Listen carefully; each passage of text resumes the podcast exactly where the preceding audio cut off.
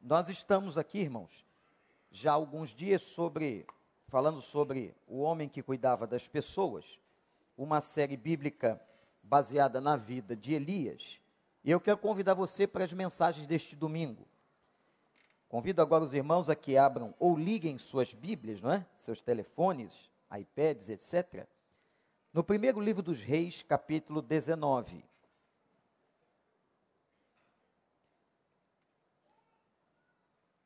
Essa é a nossa sexta mensagem. Se você quiser encontrar as outras, elas estão exatamente no site da igreja e também estão sendo divulgadas no nosso programa de rádio, todo domingo às 8 da noite, na Rádio 93 FM, a série O Homem que Cuidava das Pessoas. Eu estou vendo algumas pessoas em pé, certamente a, a recepção está cuidando disso, mas se precisar, os irmãos peguem cadeiras auxiliares. 1 Reis 19, versículo 19. Nós vimos, vimos Elias sendo cuidado por Deus. Vimos também, irmãos, Elias cuidando do povo de Deus. Vimos Elias cuidando da família de Serepta. Elias foi cuidar de uma família, dando-nos o exemplo de que nós precisamos cuidar de pessoas, cuidar de famílias que estão necessitando de alguma coisa. Elias cuidou do povo quando ele confrontou os profetas de Baal. Elias também cuidou do povo quando ele encarou o rei Acabe e sua mulher Jezabel, buscando fazer pelo povo o melhor.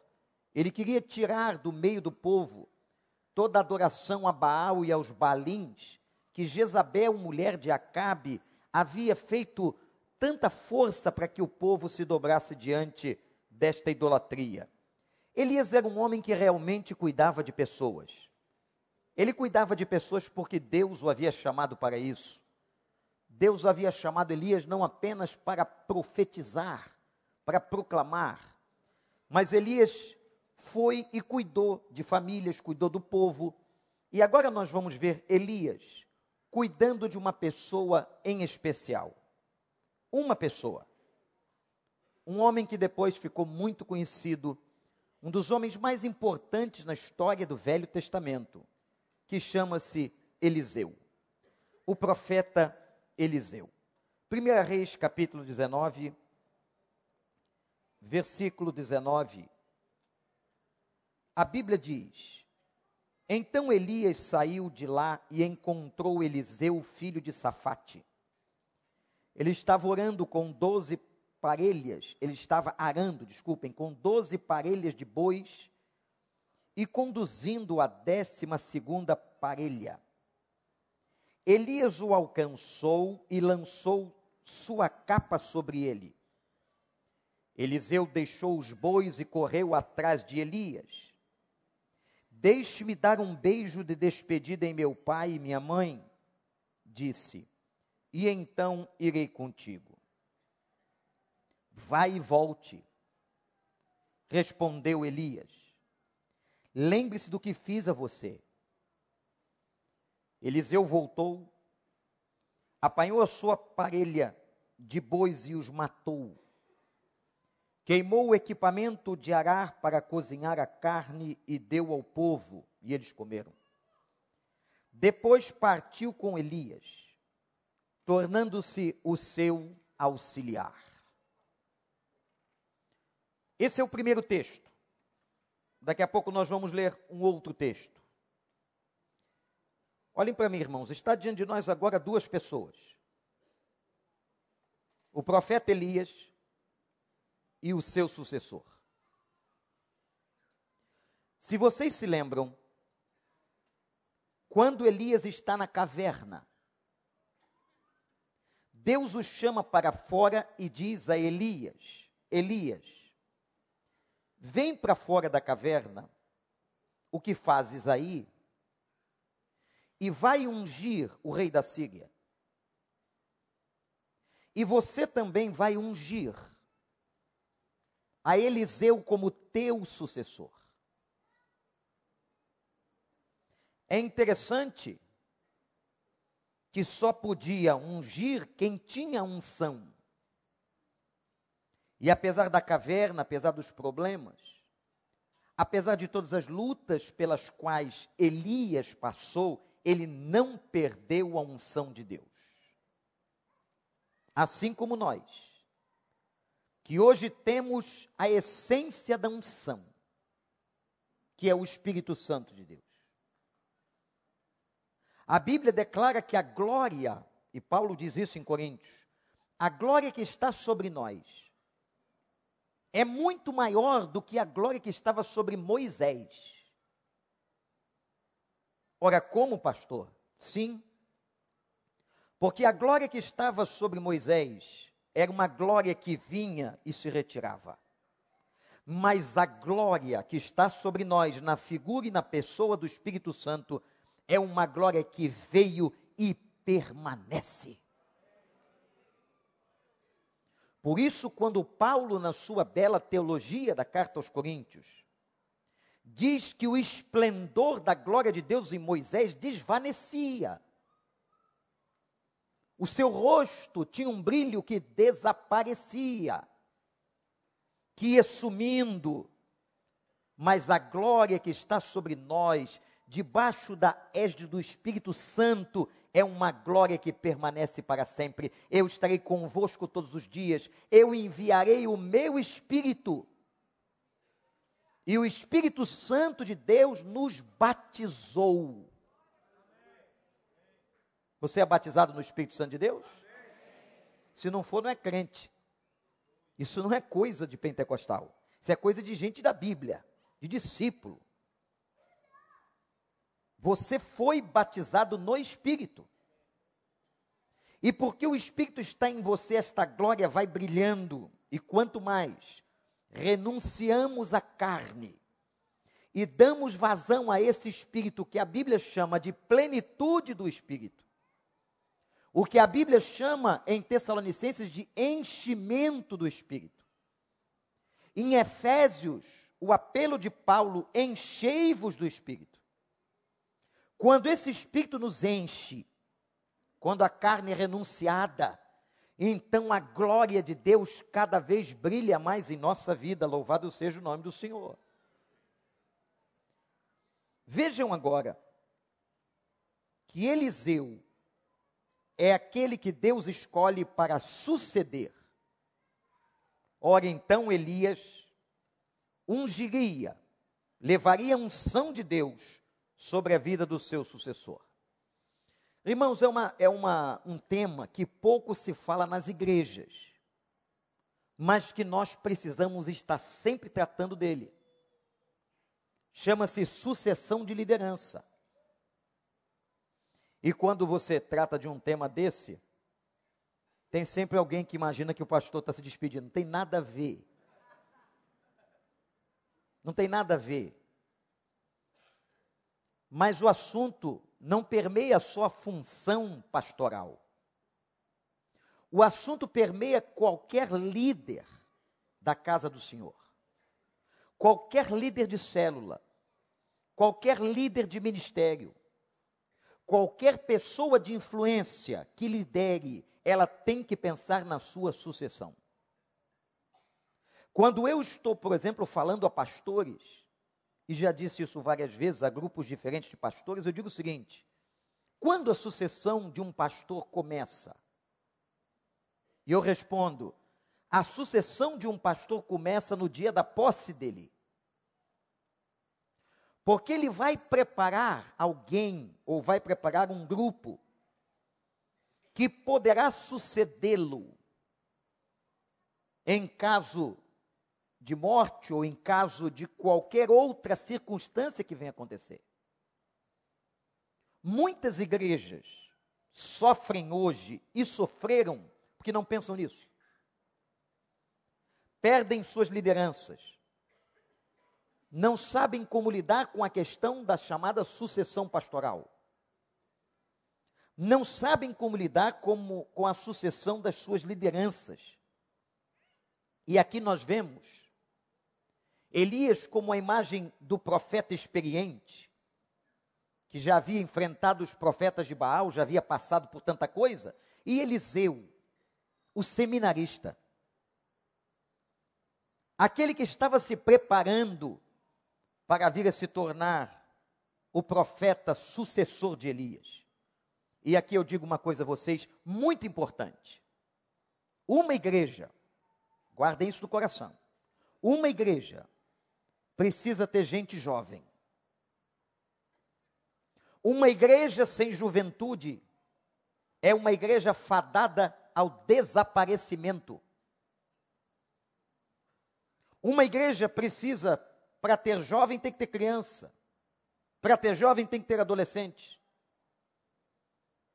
Uma igreja, para subsistir, precisa ter uma liderança jovem. Pastores jovens na sua equipe. Porque senão ela está, ela se torna uma igreja, anota esta palavra, anacrônica. A palavra anacrônica significa a negação daquilo que é o cronos, isto é, uma igreja fora de época. Muitas igrejas importantes na história brasileira se tornaram anacrônicas. Se tornaram igrejas fora de época, igrejas, o que é uma igreja fora de época? É uma igreja que não comunica mais com aquela geração.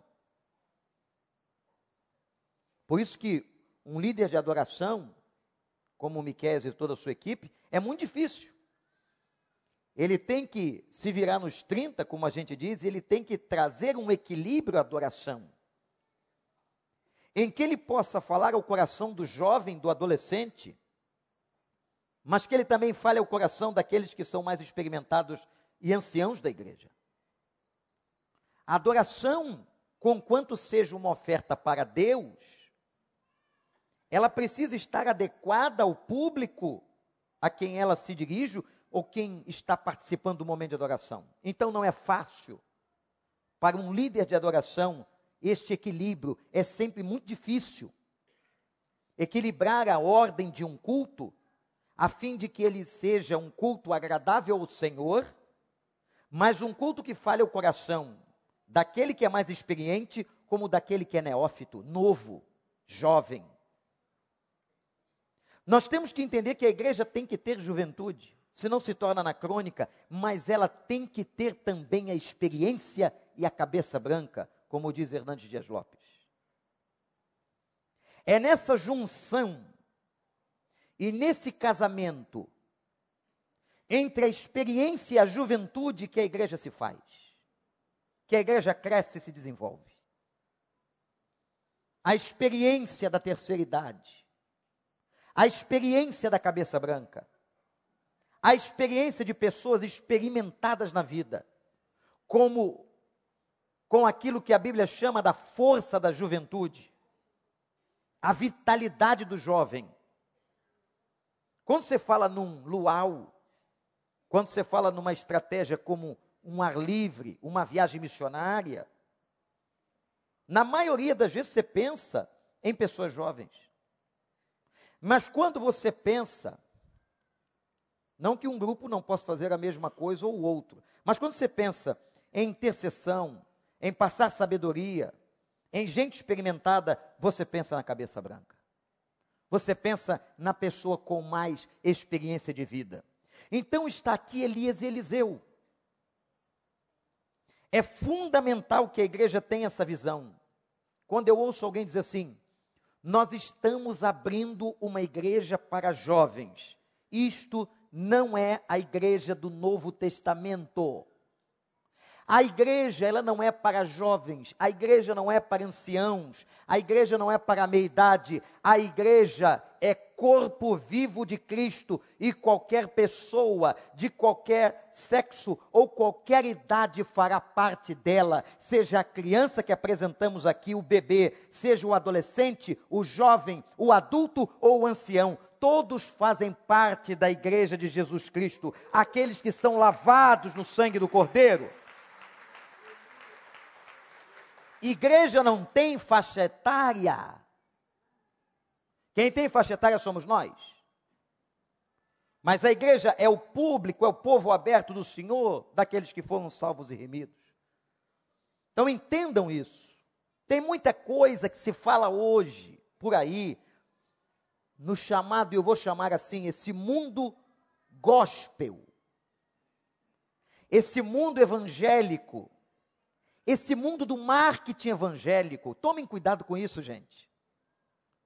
Tomem cuidado com isso aqui, olha para mim. Sabe o que é isso?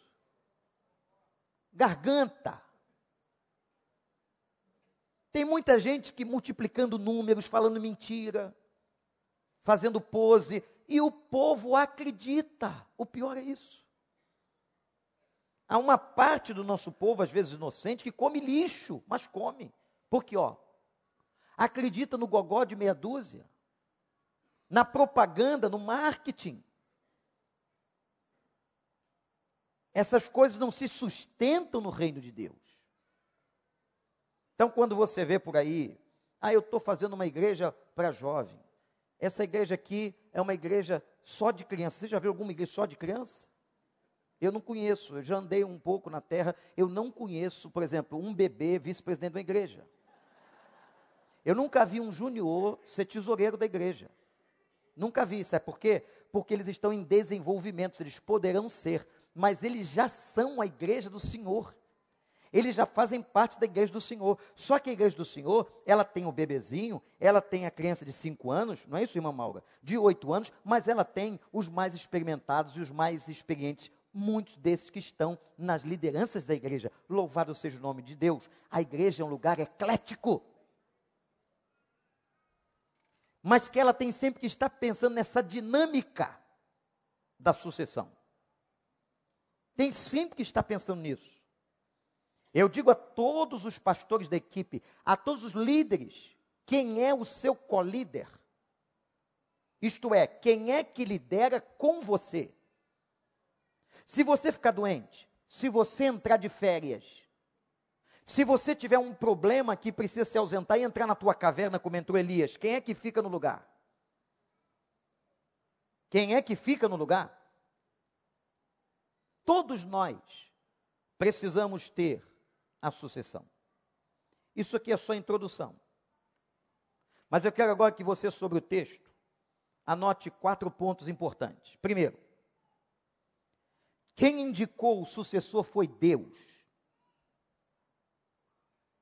A prova disso está quando Deus chama Elias à porta da caverna e diz a ele o seguinte: Elias, você vai ungir ao teu lugar Eliseu, filho de Safate. Olha o que Deus faz. Ele indica a linhagem, ele indica a família. Não é o outro Eliseu da rua do lado, é filho de Safate. Deus sabe quem foi planejado, o nome que ele escolheu, da onde viria, qual seria a sua família, a sua origem. E aí, como é que Deus trabalha nisso? Um problema de Deus. Deus trabalhou no pai, na mãe. Deus trabalhou na história. Desde de muito jovem, nos meus minhas primeiras atividades profissionais, eu fico impressionado com isso hoje, porque a gente só entende coisas da vida depois, né? Muitos anos depois.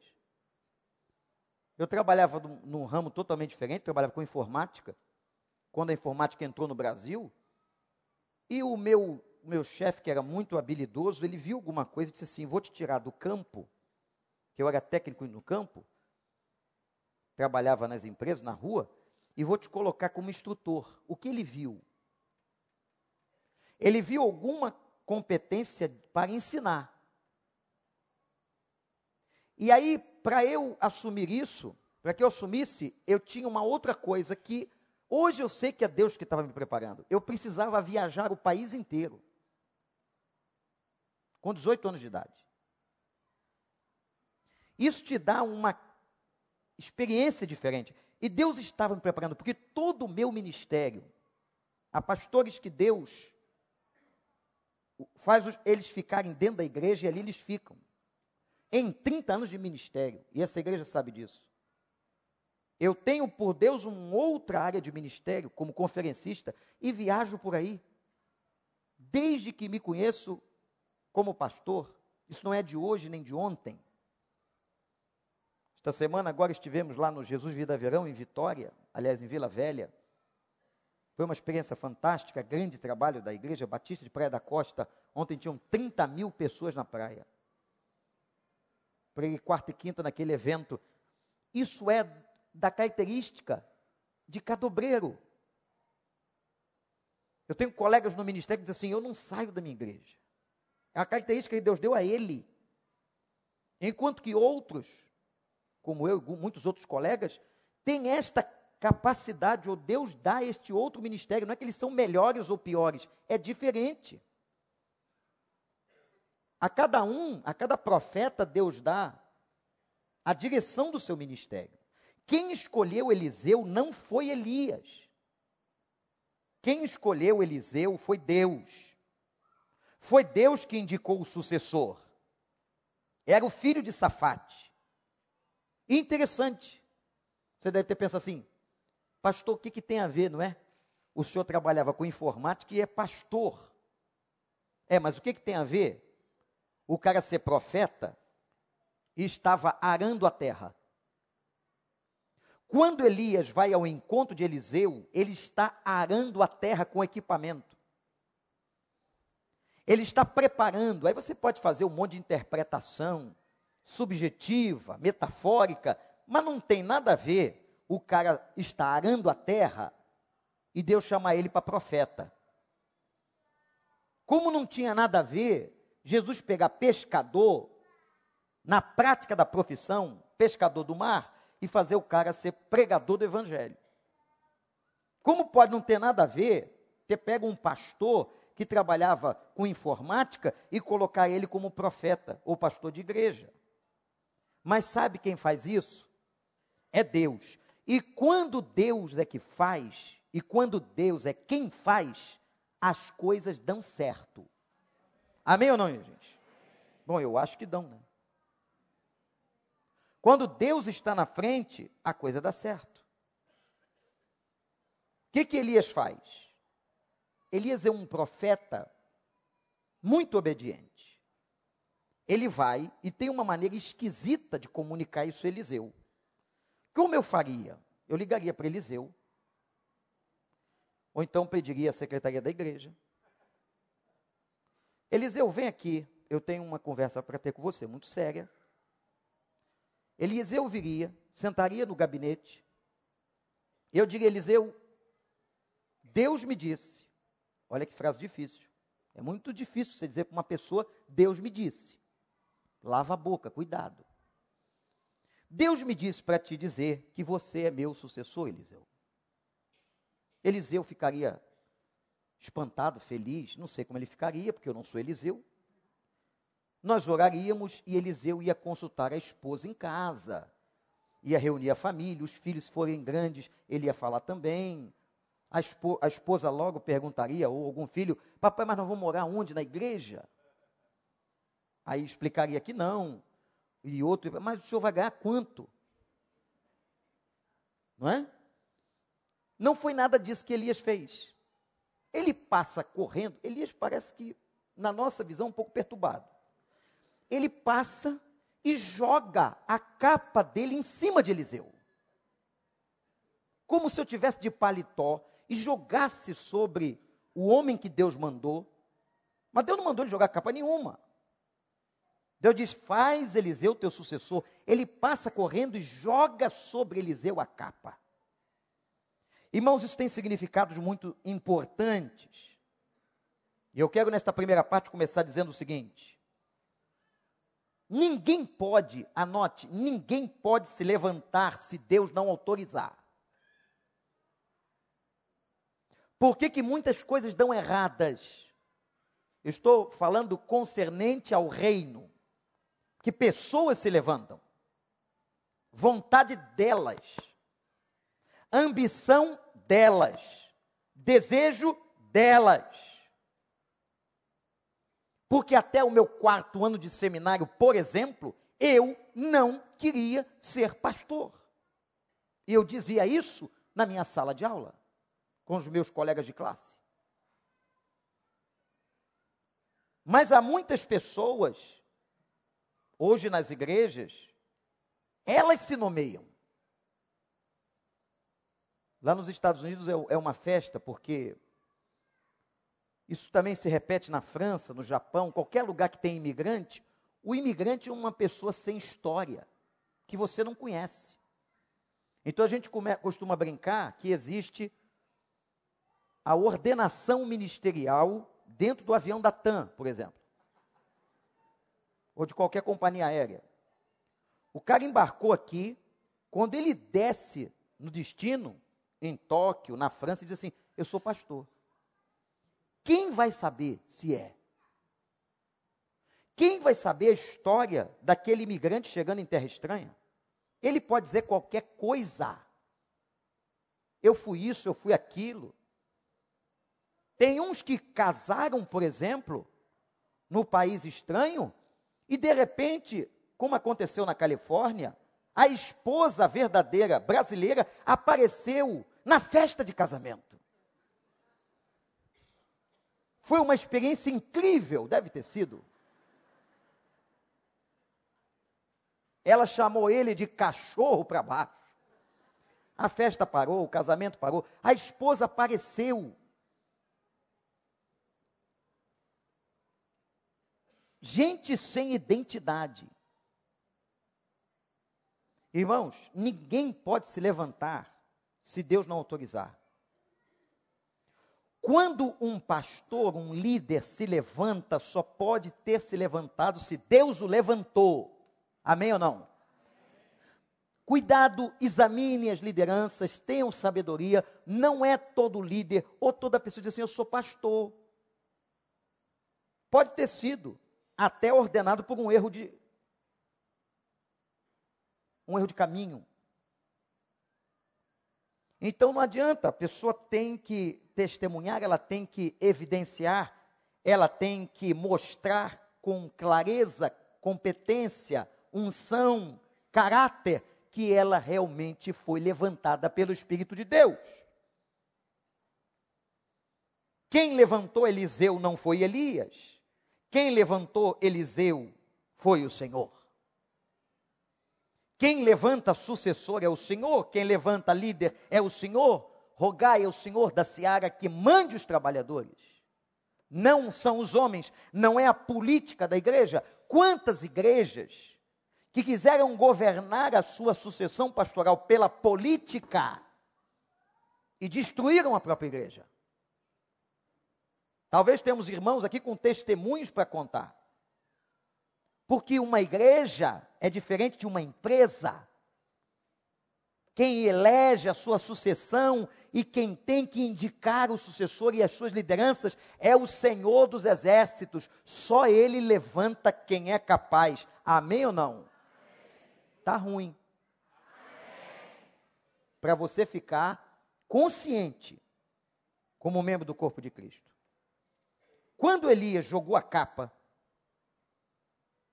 eu uma vez paguei um sermão falando para pastores, o título foi o seguinte: A capa não é nossa. O que Elias estava fazendo era dizer o seguinte: Hoje a capa está comigo, mas amanhã, Eliseu, a capa está contigo. A capa o protegia, mas a capa era o símbolo da autoridade e da unção de Elias. Isso é uma coisa bíblica da soberania de Deus, é simbólico. Como outros personagens da Bíblia tinham outras simbologias. Mas quando Elias passa por Eliseu e joga-lhe a capa, ele está dizendo que ele está transferindo ou começando a transferência de autoridade profética sobre aquele quem Deus havia escolhido. Segundo, nós vamos agora falar de um momento em que Elias vê e autoriza Eliseu a fazer o exercício da renúncia. Deus chamou, Elias reconheceu, Elias foi a Eliseu, Elias obedece a Deus. Mas eu lhes pergunto, irmãos, e se Eliseu não quisesse? Porque há pessoas que Deus chama, que Deus vocaciona, há pessoas que Deus dirige para este ou para aquele lugar, mas há pessoas que não querem. Um exemplo bíblico: Jonas. Há muitos exemplos. O jovem rico no Novo Testamento, Deus tinha projeto para ele. Deus tinha um projeto de Nínive com Jonas. Então você pode perguntar, e a gente volta à tese básica do arbítrio: uma pessoa chamada por Deus para ser líder de célula, para abrir a sua casa, para ir ao seminário, para liderar um ministério, para ser um pastor, ela pode renegar o seu chamado, ela pode não querer? Pode. Ela pode teimar com Deus? Pode. Deus vai respeitá-la? Vai. Deus vai obrigá-la? Não. Mas uma coisa eu sei: a melhor coisa da vida é viver no centro da vontade de Deus. Sim ou não, gente? Se uma pessoa, ao ouvir o chamar de Deus, abre a tua casa, vai ser líder de célula, vai se preparar, vai para o seminário, vai ser líder ministerial, eu estou te chamando para o ministério pastoral, parcial ou integralmente, se uma pessoa recebe a ordem de Deus, não é da mãe, nem do pai, nem do vizinho, nem do irmão, de Deus, e ela não se prepara, ela foge do centro da vontade de Deus, ela sofrerá as consequências da sua decisão. E o nome disso é frustração. E eu não sei por que razão que eu conheci muitos pastores frustrados o que é um pastor frustrado? Ele foi chamado, ele tinha o dom, ele devia ter ido para o seminário e não foi. Aonde ele vai parar? No corpo diaconal da igreja. E aí ele quer exercer a frustração de não ter sido pastor dentro do corpo diaconal. Aí pronto. Ele criou uma barreira de força. Ele tem um, um chamado frustrado que ele não atendeu, mas ele quer inconscientemente exercer o poder do seu chamado num outro nicho de poder. E aí ele arruma uma confusão danada. Quando você vê um cara na igreja que adora e quer mandar em tudo, sem ter sido convidado, você pode olhar que aquilo ali diz assim: meu irmão vai para o seminário, vai se preparar, já devia ter ido, mas o cara não vai. Não foi quando tinha que ter ido, com 16, 17, teimou. Geralmente, quando esses caras teimam, é porque eles queriam ganhar dinheiro. Porque, via de regra, e 90%, 99% dos pastores não ganham, o pastor não ganha dinheiro. Se você quer ganhar dinheiro, é lícito, isso não é pecado. Ganhar dinheiro honesto não é pecado. Ser rico não é, não é pecado. Mas não dá para ser rico e pastor. Há uma incompatibilidade. Mas lá atrás o cara disse: Não, eu vou ser pastor nada, eu vou ganhar dinheiro. Só que o chamado está ali dentro, a vocação está ali dentro. Quando chega lá na frente, e muitos não ganham dinheiro, que pensavam que ganhariam, eles querem trazer a frustração de não ter atendido o chamado de Deus e começam a exercer poder paralelo dentro da igreja. Isso é muito sério. Tem muitos pastores aqui, até na congregação, tem filhos de pastores que entendem exatamente o que o pregador está dizendo. Então, se Deus está chamando você, não é só na área pastoral, para ser um líder de célula, para abrir sua casa, para liderar um ministério da igreja, para servir em alguma, alguma área, obedeça em nome de Jesus. Amém, igreja? para que você viva no centro da vontade de Deus. Quem não vive no centro da vontade de Deus não vai ser feliz. A vontade de Deus, Paulo diz, ela é o quê? Boa. Ela é o quê? Agradável. E ela é perfeita. Quando Deus disse: "Sai dessa área de informática e vai. Eu fui. E eu digo aos irmãos com toda alegria e segurança, por isso que posso pregar esse sermão. Eu sou uma pessoa feliz naquilo que Deus me chamou, porque eu estou no lugar certo.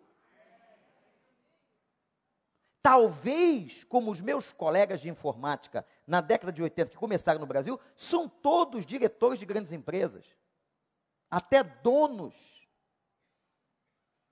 O homem que me colocou para trabalhar na Edisa, eletrônica digital, não sei quem chegou a conhecer essa empresa, ele hoje é dono de uma empresa de informática.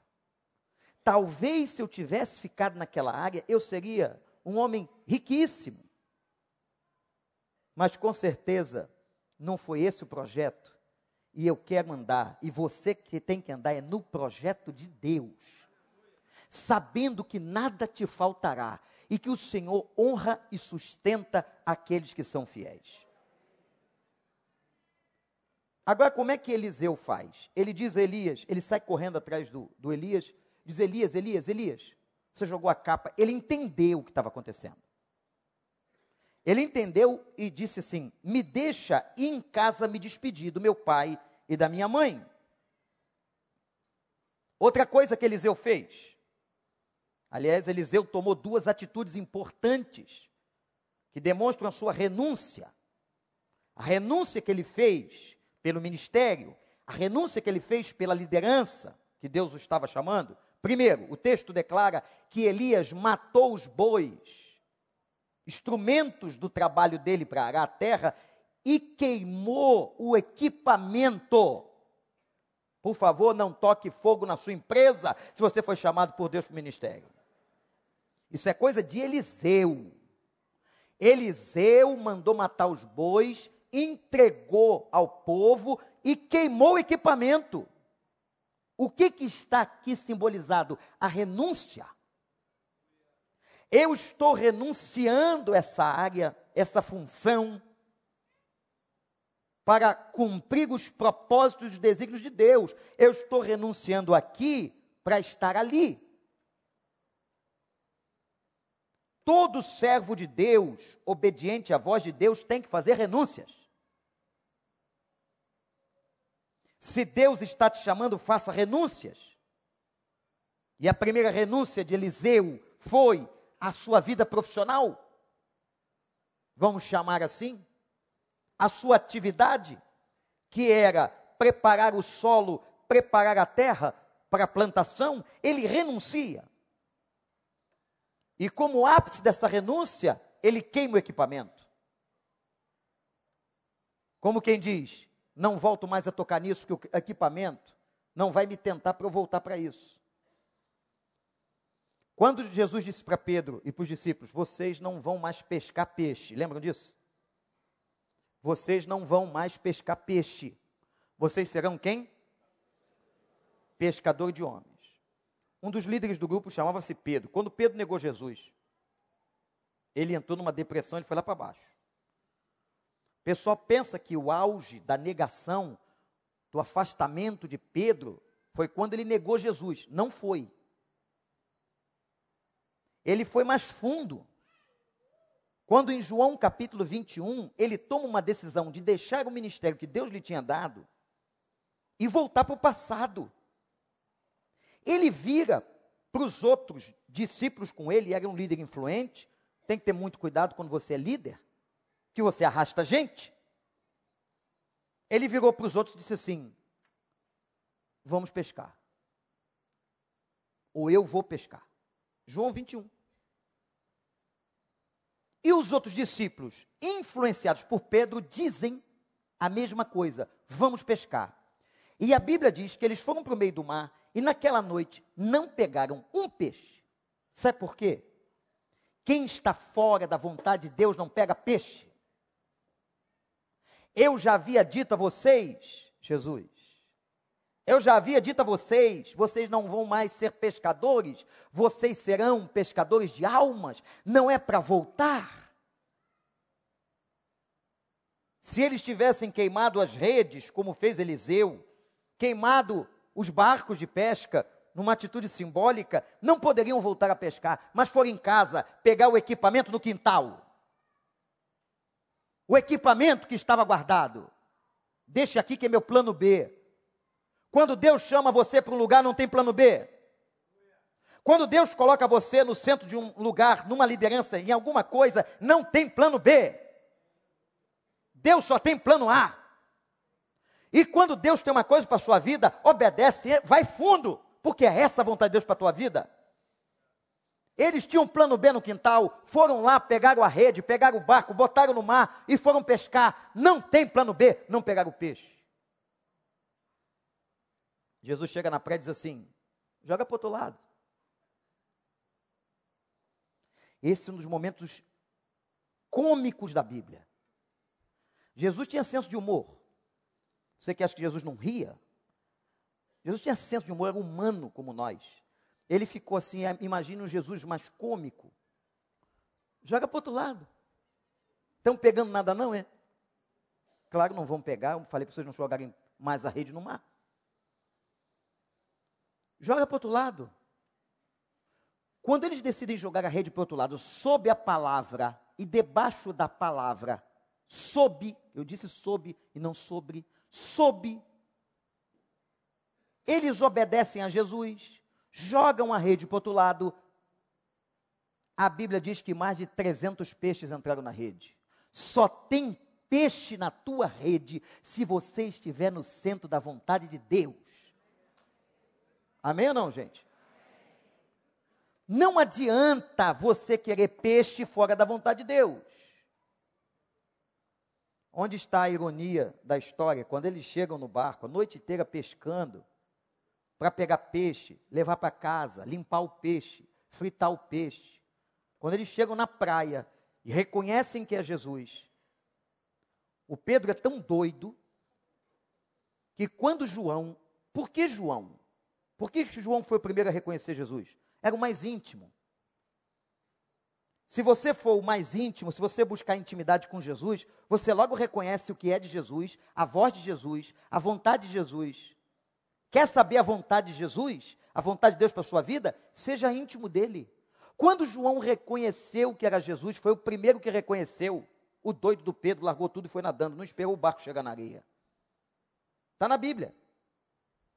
Quando Pedro chegou lá, a ironia da história está aí. Jesus, diz a Bíblia, está esperando ele chegar com peixe frito. Esse é o nosso Deus. Ficaram a noite inteira pescando? Não pegaram nada, né? desobedeceram. Somente, isso aqui é o, o espeto rodando. Somente tem peixe sob a minha palavra. Entenderam agora? Vocês não vão mais voltar para essa profissão. Eu vos chamei para outra coisa. E para a gente tratar melhor o assunto e a reunião não ficar pesada, vamos comer um peixinho. E eu fritei aqui. Mas como que o senhor pegou? Deus passa pela parede. Louvado seja o nome do Senhor. Passava pela parede, aparecia um monte de lugar. Eita, Jesus maravilhoso. Queima o teu equipamento. Se Deus te chamou para um lugar, não tem plano B. entrega os bois ao povo e vai cumprir o que Deus tem para a tua vida em nome de Jesus. Senão você não será feliz. Outra coisa interessante aqui da renúncia é que Eliseu vai despedir-se dos seus pais. Elias deixa. Mas o que está demonstrado aqui?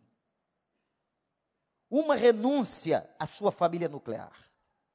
Seu pai, sua mãe, me lembra muito os dizeres de um casamento. Deixará o homem seu pai e sua mãe. Renúncia. O deixar aqui não é abandono. Viu, jovem?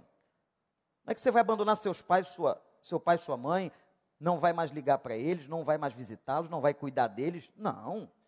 Quem vai cuidar dos pais na velhice dos pais são os filhos. Já estou preparando lá em casa o caminho do negócio. No dia eu falei para ele: se me abandonar, eu dou na tua orelha. Não vai. Vai ter que arrumar um jeito de cuidar da gente. Mas quando Eliseu vai em casa, é como se ele estivesse renunciando. Ele não amava menos o pai dele, nem a mãe dele. Ele não amava menos a sua casa, talvez os seus irmãos que estavam lá. Não! Mas ele precisava ser fiel ao chamado do Senhor. A obra de Deus, anotem isso neste segundo ponto, só pode ser feita com renúncia. Você vai renunciar alguma coisa. Agora tem gente que não quer renunciar nada. Não quer renunciar nada. Eu quero fazer isso, mas eu não quero renunciar aquilo. Quando você vai fazer a obra de Deus e Deus te chamou, seja qual for a obra, às vezes você vai renunciar até dinheiro, trabalho, hora extra. Vai renunciar a outras coisas. Vai renunciar ao lazer. Eu vou deixar de ir ao cinema hoje à noite, mas eu vou abrir minha casa porque vai ter uma célula, eu quero abençoar a vida de outras pessoas, eu quero cuidar das pessoas. Se não houver renúncia, para se liderar qualquer área, não pode haver a obra. E sempre há um preço, irmãos. Sempre há um preço na liderança, e requerida é a renúncia. Requerida é a renúncia. Eliseu renunciou toda a sua profissão e a casa paterna para que pudesse cumprir o chamado de Deus. Quando eu disse a meu pai que eu ia para um seminário, ele não gostou. Ele não era crente. E disse: Eu pensei outra coisa para você. Mas Deus tinha pensado uma outra coisa para mim.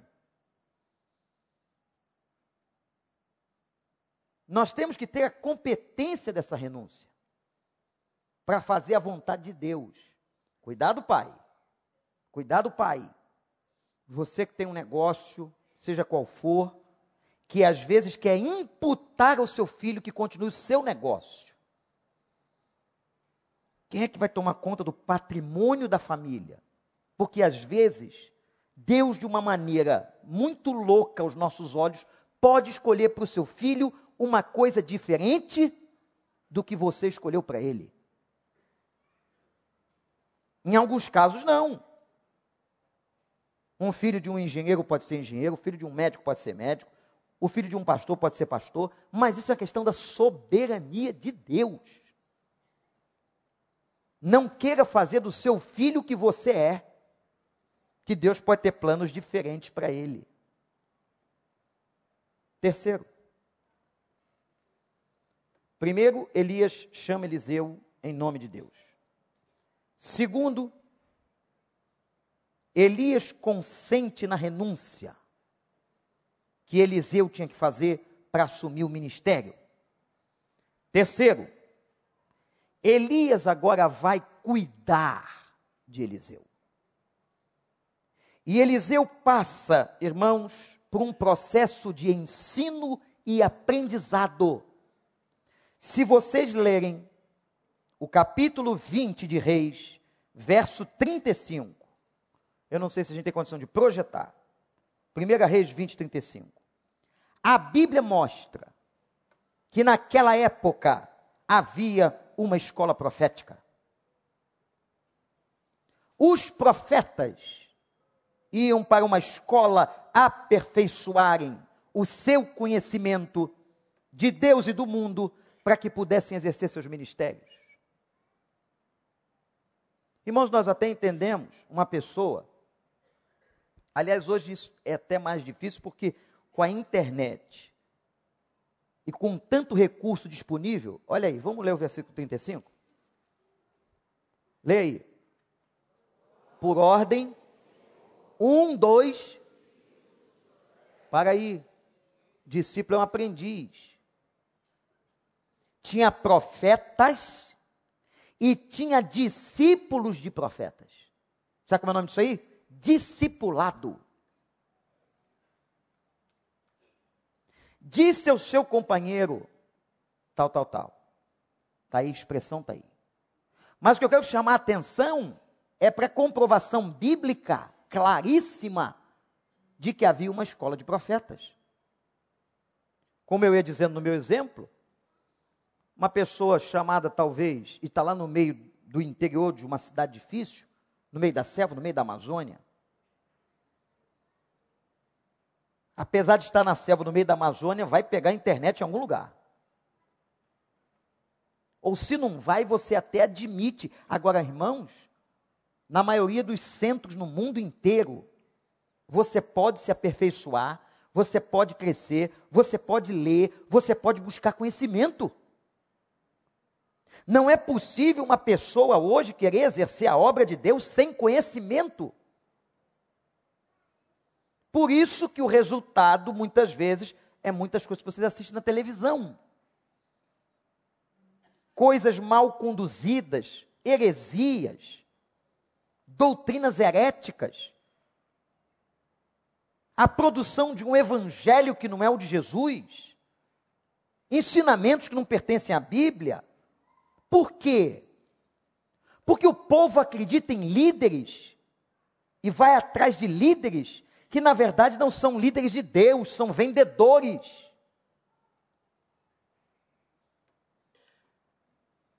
O líder de Deus, ele é preparado por Deus. Então, se você quer exercer, seja qual for o seu ministério, sua função, prepare-se. Até para os líderes de nossa célula, que é muito importante essa função, nós temos uma escola de líderes nós passamos ensinamentos às lideranças da igreja, nós reunimos, nós damos visão do mundo e do todo, no próprio meio evangélico, para que você, ao exercer liderança, você exerça com conhecimento. Conhecimento não é pecado. O livro de Provérbios vai dizer que o seu autor, Salomão, sempre pedia a Deus duas coisas: sabedoria e conhecimento. Conhecimento tem a ver com a competência de saber. É acadêmico, é universitário, é autodidata, conhecimento e sabedoria é o tino da bênção de Deus para discernir. Mas a Bíblia não despreza nem o conhecimento e nem a sabedoria. Agora, para buscar o conhecimento dá trabalho. Para entrar na escola de profetas dá trabalho. Para vir à reunião de líderes da igreja, tem que haver renúncia. Tem que acordar mais cedo. Para fazer a obra de Deus, e ela não será feita sem renúncia. Eu vou ter que sacrificar um pouco de mim mesmo, do meu tempo, dos meus objetivos pessoais, por causa daquilo para o qual Deus está me chamando, mas uma coisa eu tenho certeza: se você faz o que Deus está mandando você fazer, Ele mesmo vai te honrar. Eliseu, diz a Bíblia, tornou-se auxiliar de Elias. Está no texto. Ele começou um processo de discipulado. Gente, aqui tem a ver com todo mundo. Qual é o tema do ano de 2019 nessa igreja? Qual é o tema? Mulheres, meninas, qual é o tema? Meninos, qual é o tema? Cuidado. Qual é o tema, igreja? O ápice de se cuidar de alguém é o processo discipular. O que eu quero dizer com isso? Ser bem claro. Nós estamos estimulando a igreja toda a cuidar de pessoas, a cuidar do necessitado. Sair desse lugar de só querer receber cuidado para si. Ninguém me liga, ninguém me procura. Essa situação que afunda mais a sua baixa autoestima e que te apequena. Nós estamos querendo que você seja a bênção. Não só que você receba a bênção, mas que seja a bênção. Seja sal, seja luz. E nós nos comprometemos aqui e dissemos isso. Eu quero ser uma bênção em 2019, eu quero que Deus me use. Amém ou não? Quem é que quer ir? Levanta sua mão. Ser uma bênção. Então você sai do centro da pessoa, só quer ser cuidada. Oh, meu cachorro morreu, ninguém me ligou. Ninguém, tadinho. Só não fale isso para mim. Não vai, não vai, não vai ser bom para você. Ah, estou com o pé inchado, ninguém vem me visitar. Isso cabe a neófito, não a crente maduro, gente. Não a crente maduro. O crente maduro não está preocupado que ninguém o visitou porque o pé inchou. Ele está preocupado que o pé desinche para ele visitar alguém.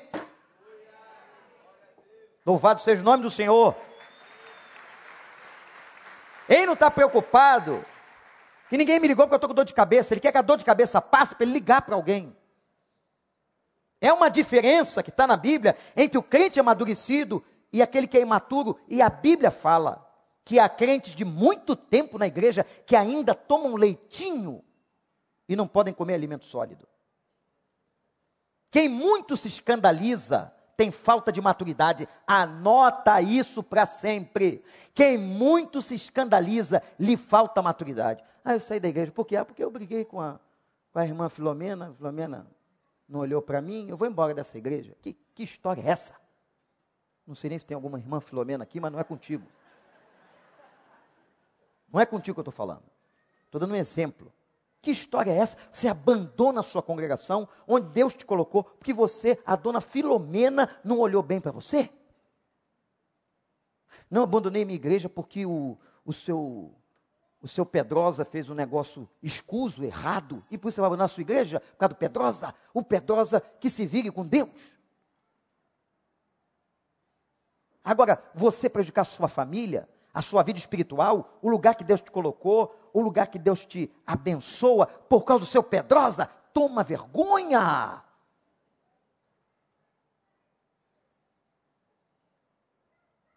Irmãos, nós queremos crentes amadurecidos, amém? Que não tenham a ideia só do receber e receber e não dá nada para ninguém e só recebe, e recebe no culto, e recebe a Bíblia, e recebe na escola dominical, e recebe na classe, e recebe na célula, e recebe, e recebe, e dá para quem? Você está um obeso espiritual. Ó, oh, ó. Oh. Bujãozinho da fé. tivesse numa Assembleia de Deus, as pessoas dizer, fala Deus. Ó, Mas como tem uns batistas aqui, o negócio fica esquisito. Tem alguns. Hein? Ih, Ricardo trouxe aqui um mistério. A espada está na terra. Depois tu me explica, irmão, que eu não tenho o seu nível. Pastor Paulo, é um nível mais profundo como a gente canta. Nós queremos gente que cuide, gente madura, e vamos deixar os novinhos na fé, recém-batizados, para a gente dar essa atenção que eles precisam de ir na casa, cuidar do penchado, cuidar da dor de cabeça. Agora, quem aqui tem mais de, vou dar uma lambuja, mais de dois anos de convertido? Quem? Mais de dois anos de convertido. Pode levantar a mão que não é vergonha não, pode levantar assim, ó. Você fica com medo de eu te botar numa situação difícil. Não vou não. Assim, isso. Uma criança desenvolvida com dois anos está andando sozinha. Na vida espiritual é a mesma coisa. Um crente de dois anos tem que andar sozinho. Tem que estar preocupado já em cuidar do outro. Tem que estar preocupado em evangelizar o outro. Tem que estar preocupado em cuidar das pessoas. Então nós queremos uma igreja que cuide com maturidade em nome do Senhor. E o ápice do cuidado é o discipulado. Agora você vai anotar aí, liga o telefone. Agora eu estou ordenando você ligar o telefone, que eu às vezes falo para você desligar na hora da mensagem. Hora da mensagem, você só pode mandar o WhatsApp se for a mensagem assim: está bombando Deus falando ao meu coração. Ponto. só assim, ou venha no culto hoje à noite, que o pastor vai encerrar a série de Elias e vai ser uma benção. Aí dá o clique, correto? Agora, se você estiver vendo um Instagram agora, olhe para mim, que não tem nada a ver com a ambiência do reino. Eu não sei o que eu vou falar aqui agora. Teve um pastor que mandou o celular dar defeito. Não vou fazer isso não, porque você vai precisar dele daqui a pouco. E não tem esse poder todo do pastor. Mas pelo amor de Deus. Agora você vai pegar o telefone e você vai colocar aí nas notas, seu, seu sistema, o software do, da sua operadora e do equipamento tem uma área de anotação. Se você não tem, você vai pegar um papel e uma caneta, e se você não tem nem caneta, nem papel, nem telefone, presta atenção e abre o ouvido. Você vai escolher pelo menos três pessoas, três só, não quero quatro, três, que você pode discipular. O que, que é discipular alguém? é ensiná-la, ajudá-la, você como crente mais velho, a que ela seja discípula de Cristo, não sua discípula. Eu não tenho discípulo. Os pastores aqui não têm discípulos. Nós temos que ensinar as pessoas a, a serem discipuladas para que elas sigam, obedeçam a Cristo. Escolhe a nota aí para você colocar diante de Deus em oração. Eu quero discipular esse meu patrão, essa pessoa que trabalha comigo, esse colega da universidade, esse colega da escola, essa vizinha chata, eu vou colocar aqui. Para que eu possa trabalhar ensinando-a o Evangelho, ensinando-a a seguir a Cristo. O que, que é ensinar? Na etimologia, tem aqui professores de português, ensinar é colocar o signo isto é, colocar a marca em signo, eu vou ensinar, eu vou imprimir a marca. Qual é a marca, o que você vai ensinar? Você vai ensinar ele a ser discípulo de Jesus. Aquilo que você tem aprendido aqui todo domingo. Eu vou te ensinar a orar. Então você vai ensinar a pessoa como ela ora. Eu vou te ensinar a fazer devocional na Bíblia. Não é possível, às vezes, eu encontrar crente, doutor Henrique, que pergunta com 30 anos de igreja como ele faz uma devocional. No ruim de tudo, pega a revista Elos, revista da igreja, e diz assim: ó, aqui tem lição 1, 2, 3, faz uma por dia, aqui está o texto bíblico e consulta. E se tiver alguma lição da Elos que não tem texto bíblico e só tiver abobrinha, pula. Pula. Mas você ensina a pessoa a orar, a ler a Bíblia, a importância da igreja, a importância de ser dizimista, a importância do corpo de Cristo. Um crente maduro, ele passa isso naturalmente. Havia escola de profetas. Se você quer ir mais além, vá para o seminário. Vá para outras categorias de ensino. Vai para a escola bíblica, nós estamos agora num recesso temporário, mas a escola bíblica volta com todo vapor em fevereiro. Para que você possa ajudar, o texto diz que Eliseu se tornou discípulo, aprendiz de Elias. A maior expressão do discipulado, do cuidado, é o discipulado. Cuide de alguém. Cuide dessa pessoa que você está colocando diante de Deus. Discipule. E nós vamos ter a alegria e o prazer de ver você, em nome de Jesus, dentro daquele batistério, levando seu filho na fé a Jesus, as águas do batismo, como membro do corpo de Cristo. Louvado seja o Senhor. Por último, vamos ler apenas para terminar, 2 Reis 2. É o último momento da história da sucessão, quando Elias passa o cargo a Eliseu. Segunda Reis, capítulo 2, você tem aí o momento do arrebatamento de Elias. Olha, quem gosta de Bíblia, o encerramento da série hoje à noite, nós vamos tratar de um dos textos mais difíceis da Bíblia, que tem a ver com isso aqui. O momento em que Elias deixa o mundo e passa o ministério. Quando o Senhor levou Elias num redemoinho, aconteceu o seguinte: Elias e Eliseu saíram de Gilgal, e no caminho disse-lhe Elias: Fique aqui, pois o Senhor me enviou a Betel.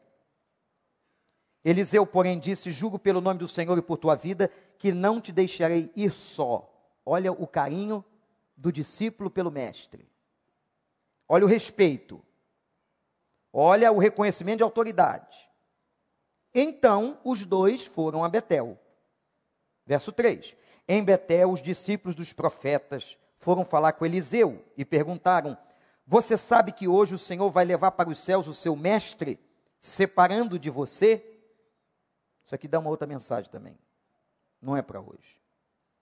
Respondeu Eliseu: Sim, eu sei, mas não falem nisso. Então Elias lhe disse: Fique aqui, Eliseu, pois o Senhor me enviou a Jericó. Ele respondeu: Mesma coisa, juro pelo nome do Senhor e por tua vida que não te deixarei ir só. Um discípulo é grato ao seu mestre. Desceram então os dois juntos a Jericó. Em Jericó, os discípulos dos profetas foram falar com Eliseu e lhe perguntaram: Você sabe que hoje o Senhor vai levar para os céus o seu mestre, separando de você? Será que eles estavam com inveja? Sei lá o que é isso. Respondeu Eliseu: Sim, eu sei, mas não falem nisso. Em seguida, Elias disse a Eliseu: Fique aqui porque eu vou para o Jordão. Juro pelo nome do Senhor por tua vida que eu não te deixarei só. Partiram juntos. Discípulo e mestre não se separam. Cinquenta discípulos dos profetas os acompanharam e ficaram olhando à distância quando Elias e Eliseu pararam à margem do Jordão. Então Elias tirou o manto, enrolou, com ele bateu nas águas e as águas se abriram e os dois atravessaram o Jordão em chão seco. Depois de atravessar, Elias disse a Eliseu: O que posso fazer em favor, em seu favor, antes que eu seja levado para longe de você? Respondeu Eliseu: Faz de mim, olha o que ele pediu, o principal herdeiro do teu espírito. Me faz herdeiro do teu espírito profético. Ele está pedindo a unção de Elias.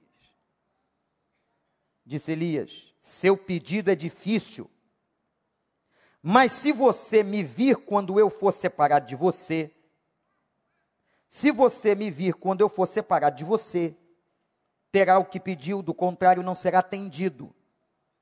De repente, enquanto caminhavam e conversavam, apareceu um carro de fogo, puxado por cavalos de fogo, que os separou e Elias foi levado aos céus num redemoinho. Quando viu isso, Eliseu gritou: Meu pai, meu pai, tu eras como os carros de guerra e os cavaleiros de Israel. Ele honra, na despedida, ele honra o seu mestre. Tu és homem de Deus, tu foi importante nessa nação. Tu foi um profeta do Senhor, eu te honro. Sobe, sobe, Elias, mas seja tu honrado diante dessa nação. E quando já não podia mais vê-lo, então Eliseu viu. Eliseu pegou as próprias vestes, rasgou ao meio, pegou o manto de Elias do chão, bateu nas águas. Onde está agora, Senhor, o Deus de Elias? Tenho batido nas águas, mas elas não se abrem. Porque não se abre pela vontade de uma pessoa. Não se abre pela eloquência do pregador. Não se abre pelo carisma. Se abre pela unção do Espírito Santo. Quando os discípulos dos profetas, vindos de Jericó, viram, disseram: o espírito profético de Elias repousa sobre Eliseu. Quando ele bate nas águas, elas se dividem e ele atravessa. A água só abriu quando Eliseu pede autorização a Deus. Aleluia. A água só abriu e a unção de Elias veio sobre Eliseu só quando ele clama. Porque a fonte da unção não é a denominação tal. A fonte da unção não é a igreja tal. A fonte da unção é o trono da glória. Somente quando o trono da glória autorizou, ele orou. Aí ele bateu com o manto de Elias, a água se abriu. Quer dizer, agora a unção de Elias está sobre Eliseu. Louvado seja o nome do Senhor. Quando os profetas viram, disseram, o povo testificou, a igreja testificou, o espírito de Elias está sobre Eliseu. Que coisa linda. Elias subiu e Eliseu com a mesma unção, continua a obra. Meus irmãos, a igreja só vai continuar existindo até a volta de Cristo se nós tivermos discípulo, discípulos. Se nós fizermos o discipulado. Alguém que ia na minha casa, me telefonava, mandava eu ler a Bíblia, me estimular a oração. O meu discipulador, que muitas vezes está aqui no culto, não é membro desta igreja, mas vem a esta igreja me discipulava todos os dias, falava do Evangelho, ensinava o Evangelho, ensinava a orar, tirava as dúvidas. Somente assim se constrói Eliseu. Louvado seja Deus por essa vida. Elias, o homem que cuidava de pessoas, o homem que cuidou da sucessão do povo de Deus, tão importante, o homem que nomeou Eliseu o seu sucessor, para que a obra do Senhor continue, e a obra do Senhor só para quando ele voltar para buscar a sua igreja. Deus nos abençoe.